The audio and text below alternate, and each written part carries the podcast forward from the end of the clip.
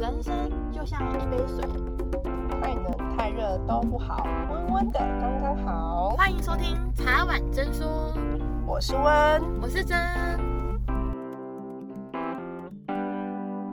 我们今天录的主题是：你人生中被贴了多少标签？温，你知道为什么我今天特别想录这个主题吗？你说说。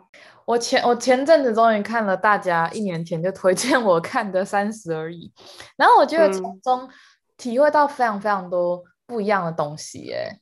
因为不管是性别还年纪，其实我们人生被贴了非常非常多的标签。从我们一出生，然后你是男生女生开始，大家就会开始有一些刻板印象啊，就男生你就应该要。怎么做啊？比如男人有泪不轻弹呐，或是像是男生就应该要比较阳刚，女生就比较应该要比较贴心啊，比较温柔啊这些东西。然后随着年纪越来越大，到了上班出社会之后，大家就会觉得，哎，男生就是要有车有房啊，男生就是要负担家里面的经济啊，然后女生可能就是结婚生子之后可能。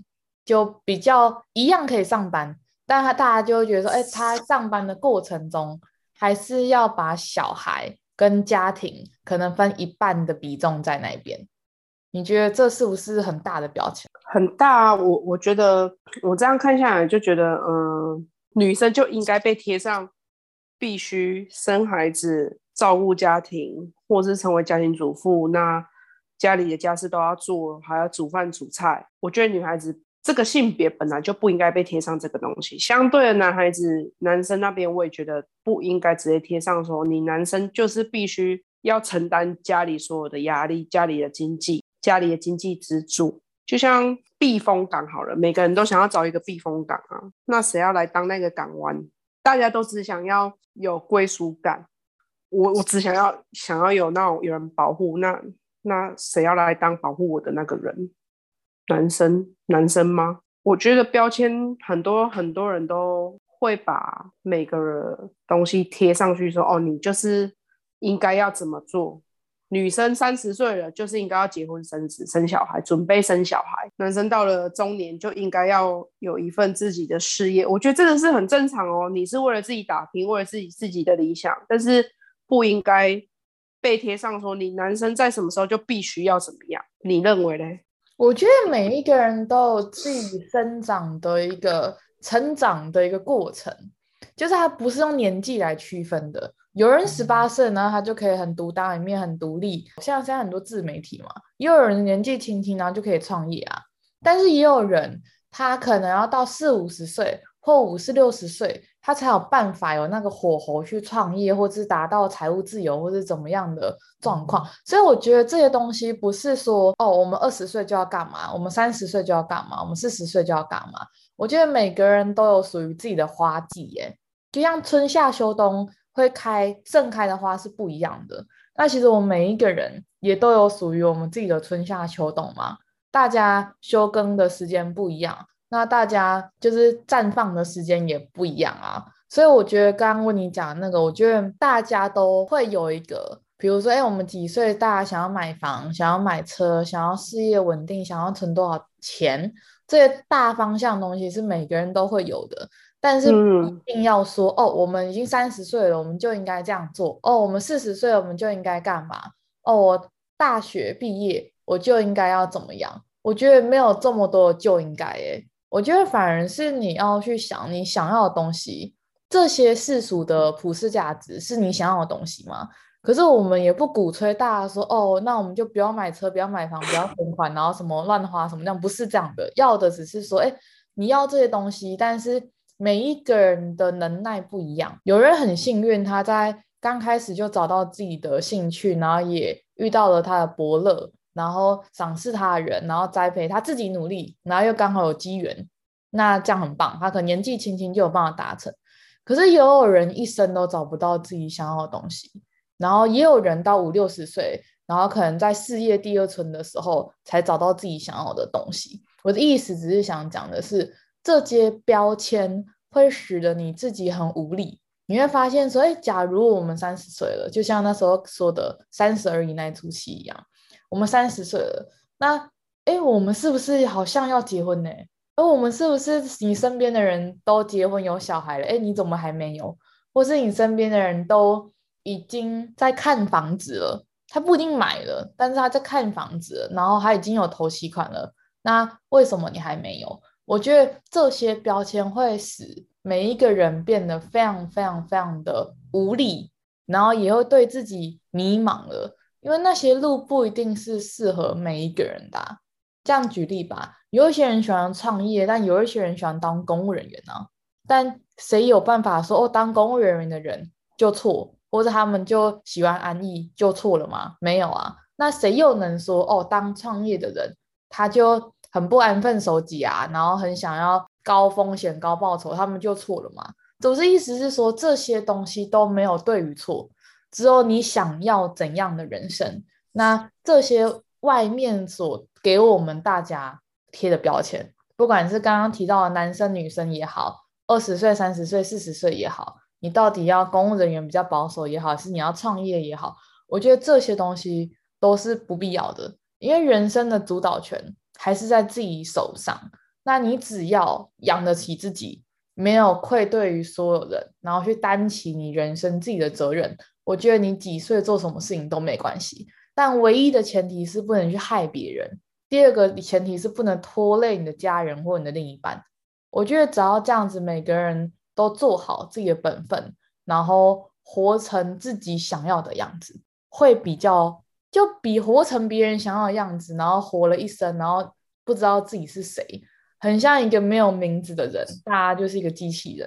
我觉得这样子就罔顾了每个人的一生，这样。所以我觉得那个标签这件事情，大家一定会给很多人贴标签，但是至于你要不要自己去忘掉那些标签，然后让你自己是一个独一无二没有标签的人。这才是最重要的，因为我们没有办法去，就是嘴巴长在别人身上，你不可能去跟整个普世价值，或是跟我们的上一辈说，哦，我们就是新时代女性啊，我们不结婚不生小孩什么，这有一些东西是多讲的啦。我觉得，当你自己知道你自己在干嘛，你过得很开心的时候，我相信很多人就不太会讲话吧，或是他们讲的话你也不会太在意啊，因为你知道你自己是谁啊。我你觉得呢？我觉得本来就是要抛弃所有的世俗框框架，因为因为你本来就是自己的个体，你你为了你自己负责。我觉得你有办法为自己行为能力负责，所有的行为，包括你不管是在这一度这一生过程中，你可能发生的高潮低潮，还是说选做错选择如何如何，都不需要去跟。别人做比较，或者是去看别人的标签，哦，好像很棒，活得很很精彩，但是自己好像活得很低潮，好像不怎么样，好像也没赚什么钱。但是重点是你要知道自己自己在做什么。像刚刚真说的，你要很明白清楚，知道自己应该有担起了什么责任，不管你在几岁的时候都一样。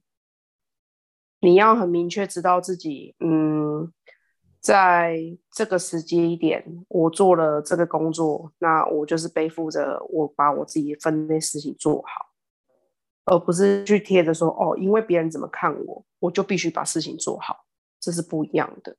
只有你自己认清你自己要的东西，你才有办法忍下来把这些事情做完。那如果是因为别人的眼光，或是因为其他普世价值的，而你去选择做这件事情，第一个你做的不快乐，第二个也不会做得好。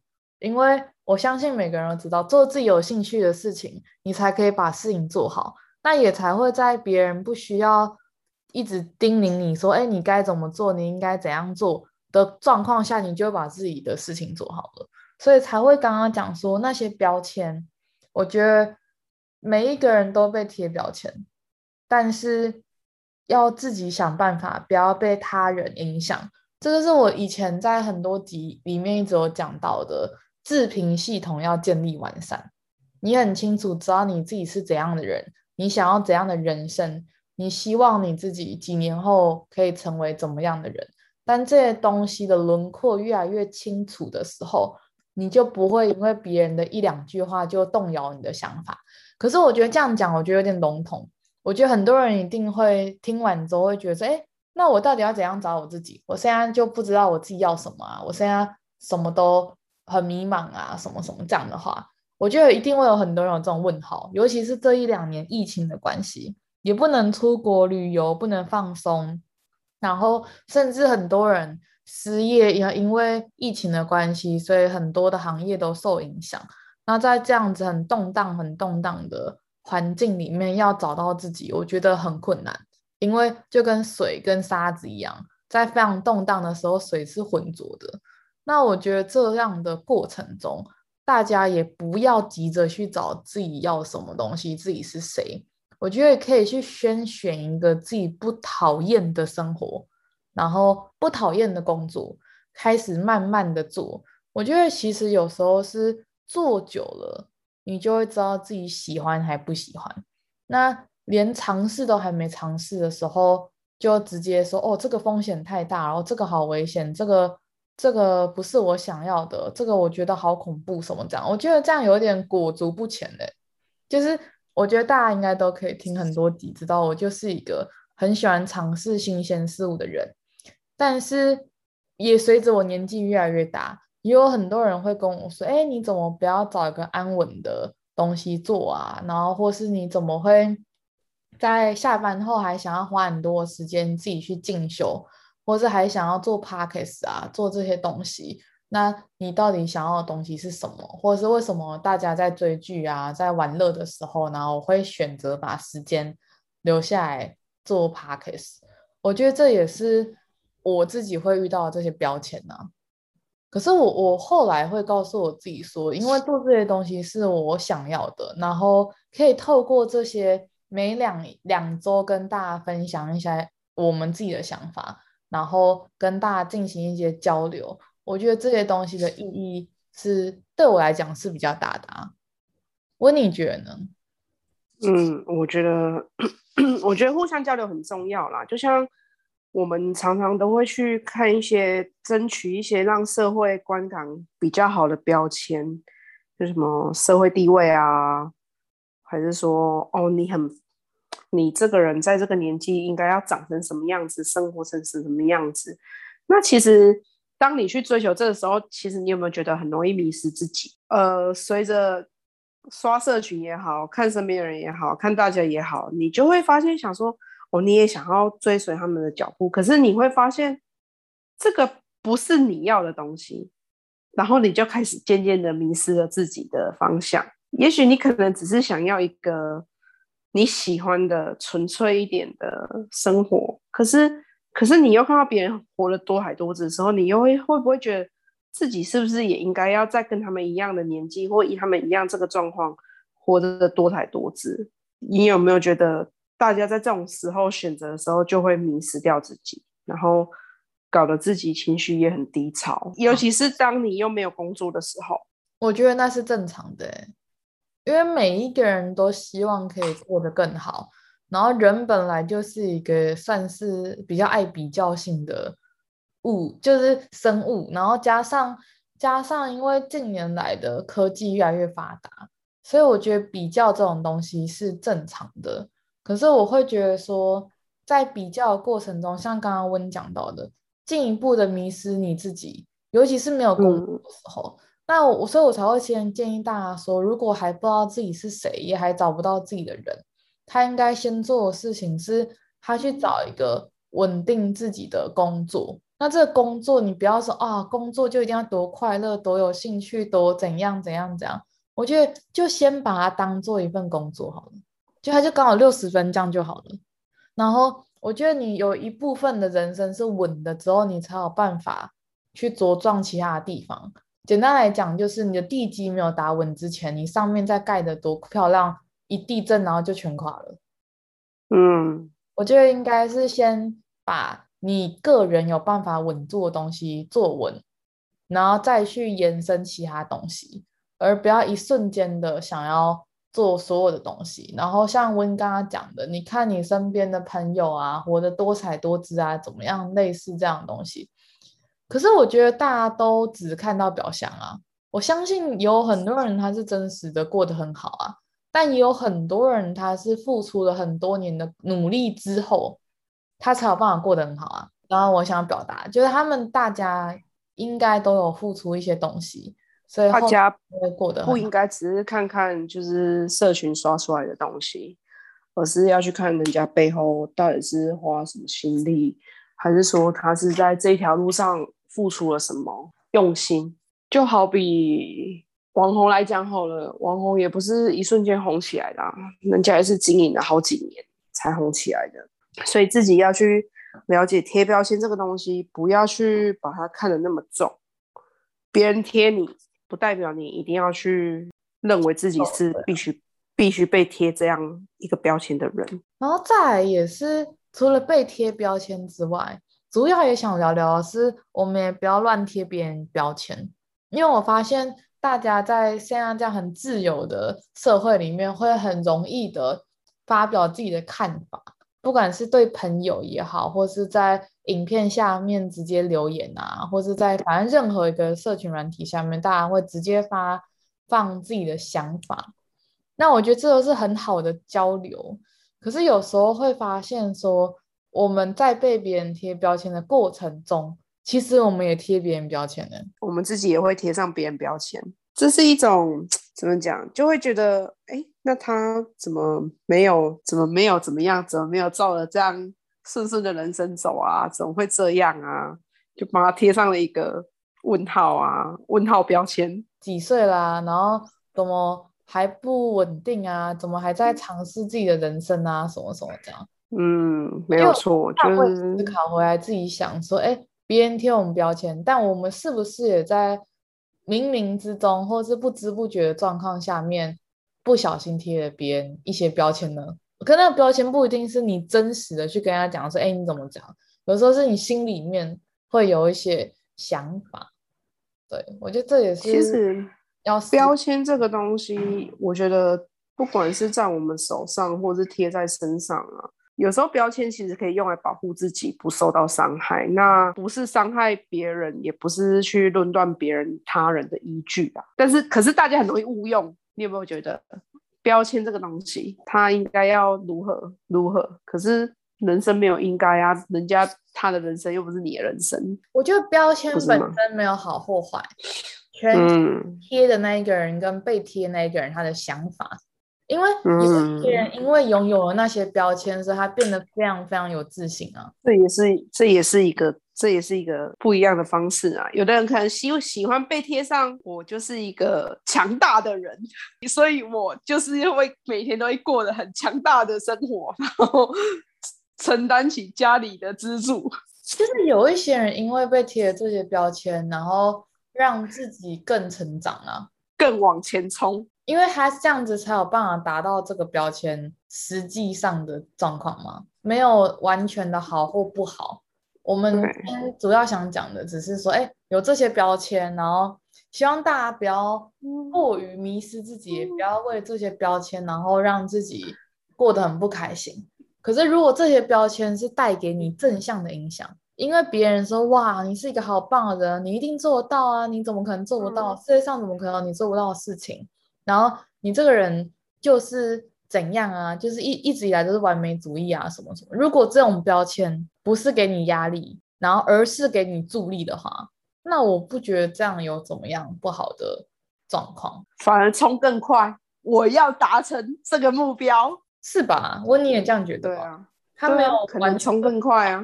我要达成这个目标，因为这是一种，我觉得这也是一个激励啊。就是哦，原来原来我在他人的眼里。会有这样的这样的看法，那那就代表我走这条路是正确的。那正确的事情，我们就持续做，持续做，用力做。那你一定会不一样，是吧？所以今天主要要聊的，回到一直回到标签这件事情了。其实我最后就这阵子很想跟大家分享的那一部电影，它不算电影，它算连续剧吧。连续剧三十而已，对，我觉得其实今天也想跟大家聊聊这个，诶，这是这是今天这个主题的一个发想的来源，诶，因为我不知道大家有没有看过，大家应该是一年前的剧，然后他主要是在讲三个女生分别在三十岁的时候遇到了哪些状况。然后我觉得这个对、嗯、我觉得不管对男生来讲还是对女生来讲都很适合看呢、欸。嗯，你最喜欢三个女生哪一个角色？我觉得我先跟大家讲一下，因为我怕有人没看过，你知道吗？嗯，因为他里面三个角色，一个是一个比较就是照着社会的普世价值走的，他可能二十几岁啊。然后二十八岁的时候去相相亲啊，相亲完之后觉得哎还不错啊，该稳定下来啦，就结婚呐、啊。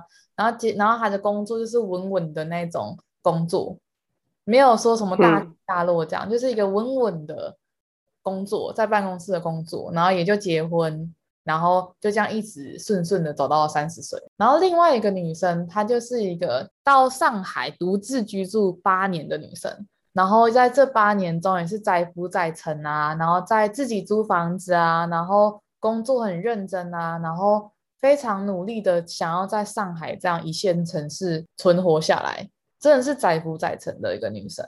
然后第三个女生，她就是已经有家庭了，有上有老下有小，然后是一个事业超级女强人，然后做什么都可以成功，很少她失败的例子。就算她失败，她也可以就是完完全全的再想办法让这件事情成功。我你应该知道要讲哪三个人，嗯、我应该我需要讲名三个名字吗？就王曼妮啊、顾佳跟钟小琴啊。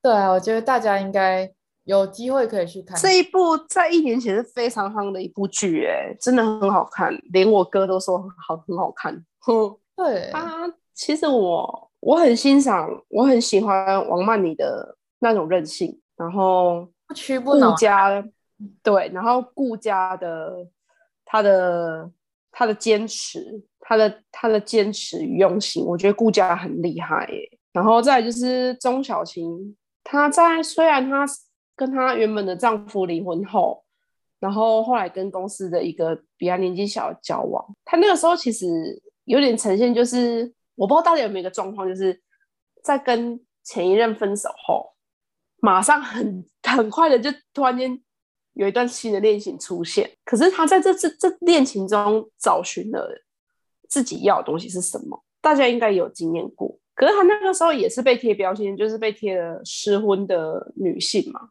在几岁的时候失婚，然后也没房子，对吧？你有没有印象？他有一半的房子。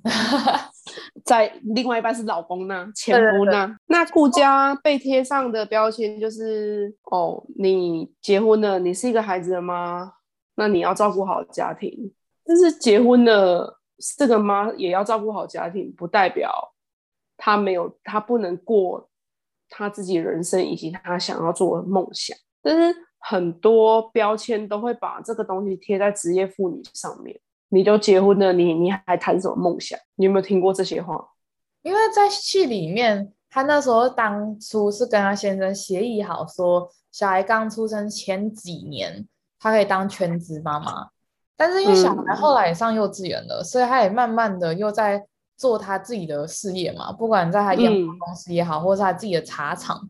但是她要跟丈夫有一些就是争执啊，或者他可能。就是在事业上太尽心，所以有时候会小小的没有顾到自己小孩的时候，就会把先生拿出来说嘴，说：“哎，你就是一个当妈的，为什么你都没有顾小孩啊？什么什么类似这样。”但这个时候大家可以看到很大的标签，因为其实小孩是双方的，怎么可以说好像、这个、小孩是两个一起创造出来的？怎么会是妈妈就一定要照顾小孩，你爸爸不能照顾吗？对，就是我觉得比例的问题，应该是五十 percent 五十 percent，因为女生也有在赚钱啊，也不是说都是男生在赚钱啊。我觉得这一块是这样子，然后三个三个角色都分别有他们自己的优缺点啦，我只能这样讲。给应该是给蛮多女孩子启发吧。问你看完之后你有什么感想？嗯，女生就是要多爱自己啊。你当你爱了自己，你有魅力了，你根本不用去想。你的另一半会如何看待你，或者是说你这辈子有没有另一半？因为当你学会爱自己之后，其实你就是跟自己在交往啊。我觉得跟自己交往很重要，欸，诶，我觉得跟自己独处，然后了解自己是怎样的人，对啊，就是有时候会发现很多人就是在外面，就是很希望他的存在是从外求的，你知道吗？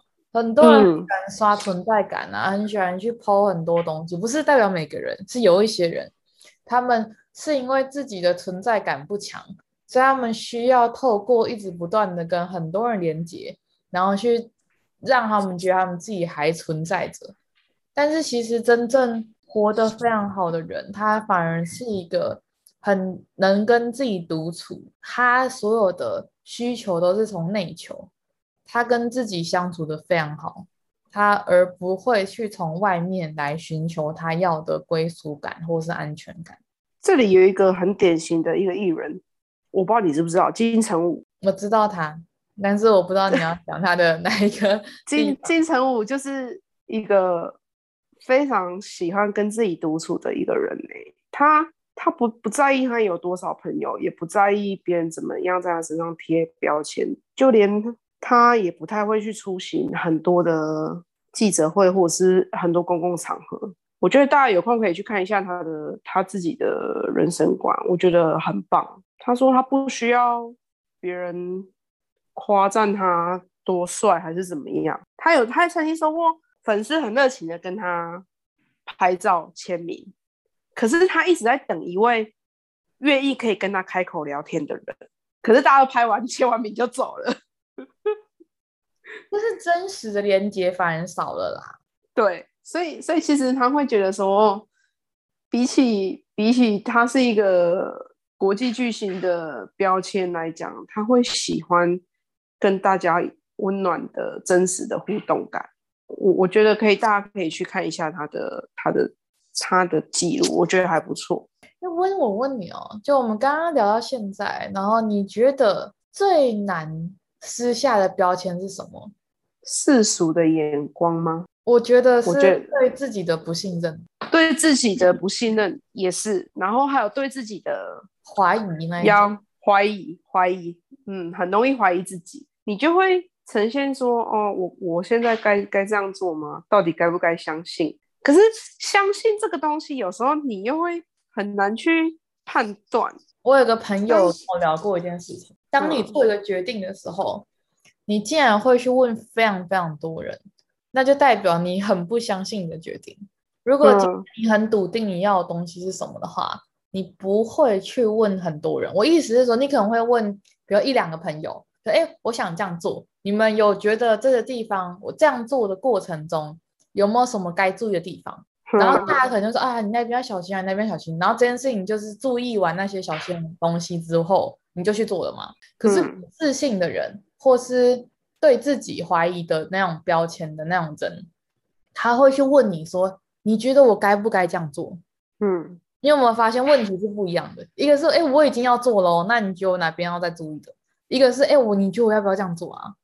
要不要这样做？听下来好像就他自己也没有很确定他他要这样做的，他在等待一个人背书他的结果而已。大家都会希望赶快去求证说这个东西我到底能不能这样做？因为这就是刚刚讲啊，怀疑啊，怀疑这样做是不是对的？可是可是当你有一丝的怀疑的时候，我觉得自己就可能要。去思考，因为当你怀疑了，就代表这个东西你一点都不安心，你不觉得吗？代表你没有办法放手一搏去做，所以就算到时候事情其实是可以成的，嗯、也是行的，嗯、但是因为你的小心翼翼跟你没有办法放手去做，而变成它可能就算完成之后，它的成效也没有你预期的好。因为在还没有做之前就怕了，那就不用做了。三十而已里面顾佳讲过的一句话，嗯、他说：“真正要做的事情不是去找很多的退路，嗯、而是你要把你的往前的路走得更长远。”嗯，因为你一直想说：“哎，我有什么退路可以走？我什么退路可以走？”那就是还没打仗之前你就已经想要撤退了嘛？你都觉得不成功了，所以才要找退路。啊嗯。就你在骨子里面，大家会发现说，如果你有那样的想法的时候，其实你这件事情能成功的几率已经低于一半了，因为你吸引力法则跟你自己都认为它不会成功了，所以你开始找退路了。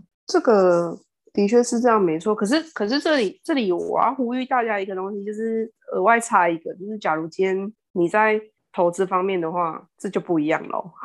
哦，投资就不是这样，投资就要设停损，对，然后也不能这这就不一样了。对对对对，这就不一样哦，而不是而不是说你好像。大家都说 OK，投资可以投资，可是如果你的心，你这样研究下来，或者是你看下来之后去评估完，然后又看那么多，是不是有危险的问题的话，如果你觉得有有五成以上很不安心，那真的就不要，真的。对，这这这这这，这倒是这倒是要跟大家就是提醒一下，因为现在诈骗真的很多，太多了。我们刚刚讲的那个只是在于一个大方向，而且那个结果是你有办法承受的。嗯、比如说，你找一份工作，嗯、你确定你想去做，那就给自己，比如说三个月到半年的时间去演，去看看这个东西适不适合，而不是还没去做的时候就哎我不适合，那我不想要，那就不要去了。但是如果今天是投资，刚刚我跟你讲，那就完全不一样了，因为投资这个东西是。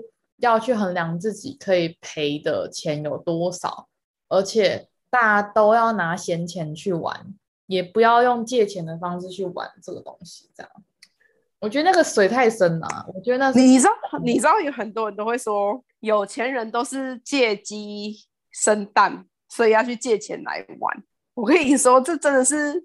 这是一个坑啊！这有的是话术啊，有点所以大家要去分，要去分辨一下。他说：“你看那些有钱人都是都是去跟银行借钱来玩的，用银行的钱帮他赚钱，借钱来玩啊！不管是投资哪一种投资都好，我觉得不管是哪一种投资，那很多很多网络上的骗子就是会说，如果可以借，我就去借钱来玩啊，玩完赚到的钱就拿去还。你是不是有一笔一笔？”资金可以继续操操作，那个那个有时候是话术，大家大家要记清楚，不要不要被这种话术给骗了。因为讲难听一点的，这么好的事情不会轮到我们的。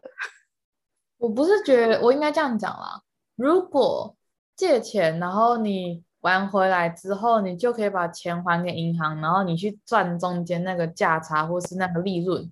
假设这个是成立的啦。那有没有换一个想法想？假设你玩了，然后没有玩好，那剩下的钱是你要赔给银行的，加上你自己所赔的钱呢？对，我觉得任何事情都要会思考说，他如果没成了，那你能不能负担得起？就像我刚刚讲的，你不应该一直去想退路，但是你要设一个停损点，以及你要去知道，今天真的很不幸，你没有照成照你想要的规划走。那你哪时候应该停？那你停完之后，那个停损点是你可以负担的状况，没有错。叫大家一直去想说，哦，那我一定不会成功，哦，那我哪些退路这样？只是大家说，哎，你在做规划的时候，你要把停损点跟退路想好，但是你不能把八十 percent 的精力都放在设后路，嗯，应该是八十 percent 的精力放在怎么往前走，走得更远，二十 percent 的。时间或是精力来想说，如果没成的话，你有什么补救的措施？我觉得是这样啦，就是你呃，好坏都要想，但是当你想好的时候，你要把好的几率拉高，你才有办法继续往前冲。我我觉得本来好坏都要想的啦，就是想好最坏的，想好最好的。那你当然不可以从头到尾就是把最坏打算都一直想着，你一定要。最好打算想好，那一直冲，一直使用，一直冲。那等到后面真的是没办法处理的，那相对就是退而求其次，看你接下来怎么去处理。对，然后再来就是我这阵子吧，发现好多人被标签压得喘不过气，尤其是疫情这段时间，我有刚好有刚好看，不管是看社群媒体也好啊，跟身边的朋友聊聊也好，大家都会。一阵迷茫，尤其是今年。去年我觉得还好，今年大家好像反而过得又比去年更不好。然后我觉得追根究底的原因，应该是在于大环境太动荡，每个人都看不到未来，所以每个人就开始慌。三级也快要半年了。对啊，所以今年真的很动荡，而且又很多天灾人祸。所以最后来总结一下，我们刚刚所讲的所有东西，嗯、第一个是不要被任何的标签所影响，那些标签也不代表你就是这样的人。第二个是不要在不知不觉中也给别人贴了标签。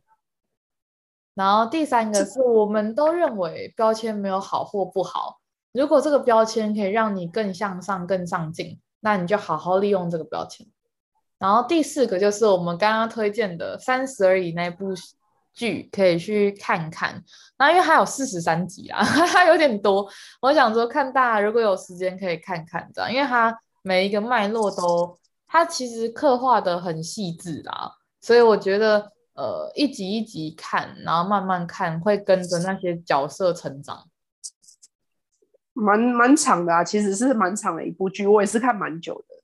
大家可以跟我一样调调调个一点二五倍下去看，就是它其实就也会比较快一点。但是如果你没有时间的话，可以调个一点二五倍下去看，这样因为一点二五倍看也不会影响太多，只是快一点点。但是至少它节奏比较快一点。然后再来就是可以去查查温所说的金城武的人生观，以及他这个人。哦他是怎么样可以到国际巨星之后，他还是没有被这些权利跟名誉跟这些比较奢侈品的东西给迷惑，这样。对，包括基努基努里维也是。对，然后第六就是我们后面聊到的，不管做任何事情都要设停损点，但是不要一刚开始还没做就想着输，只是要想着你的停损点跟你的备案够不够用。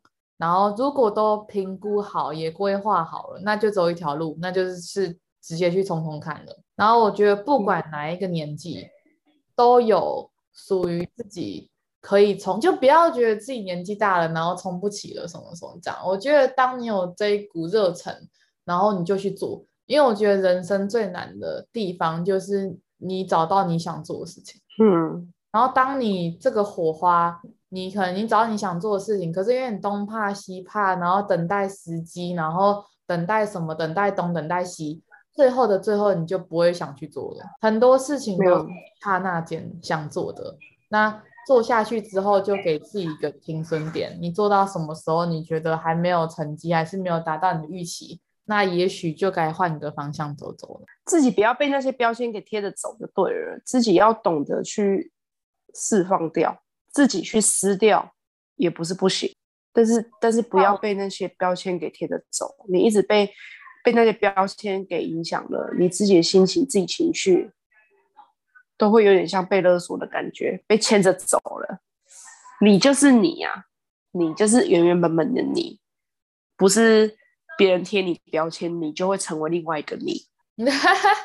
我可以总结一下，我觉得温的意思是说，不要被这些。标签牵着鼻子走，不会因为你在被任何人贴上哪一个标签，你就成为那样标签的人。但是我也觉得，也可以自己给自己贴上自己想要的标签，去督促自己，然后也让自己更向上。人生很苦，生活也很苦，但是大家还是要加油。快乐的心情与可爱的心情，看看你的身边，看看自己，多爱爱自己。这个很重要，我还是相信身边有很多温暖，世界上也是有很多温暖的人，温暖的事，然后大家要想办法去注意到这些东西，会有一个温暖的循环跟一个善的循环，没有错。所以今天就抽到这边了，下次见哟，拜拜，拜拜。谢谢今天大家的收听，有任何想法都欢迎留言给我们哟。喜欢我们的话，别忘了上 Apple Podcast 留五颗星，或是追踪我们的 IG 茶碗真说。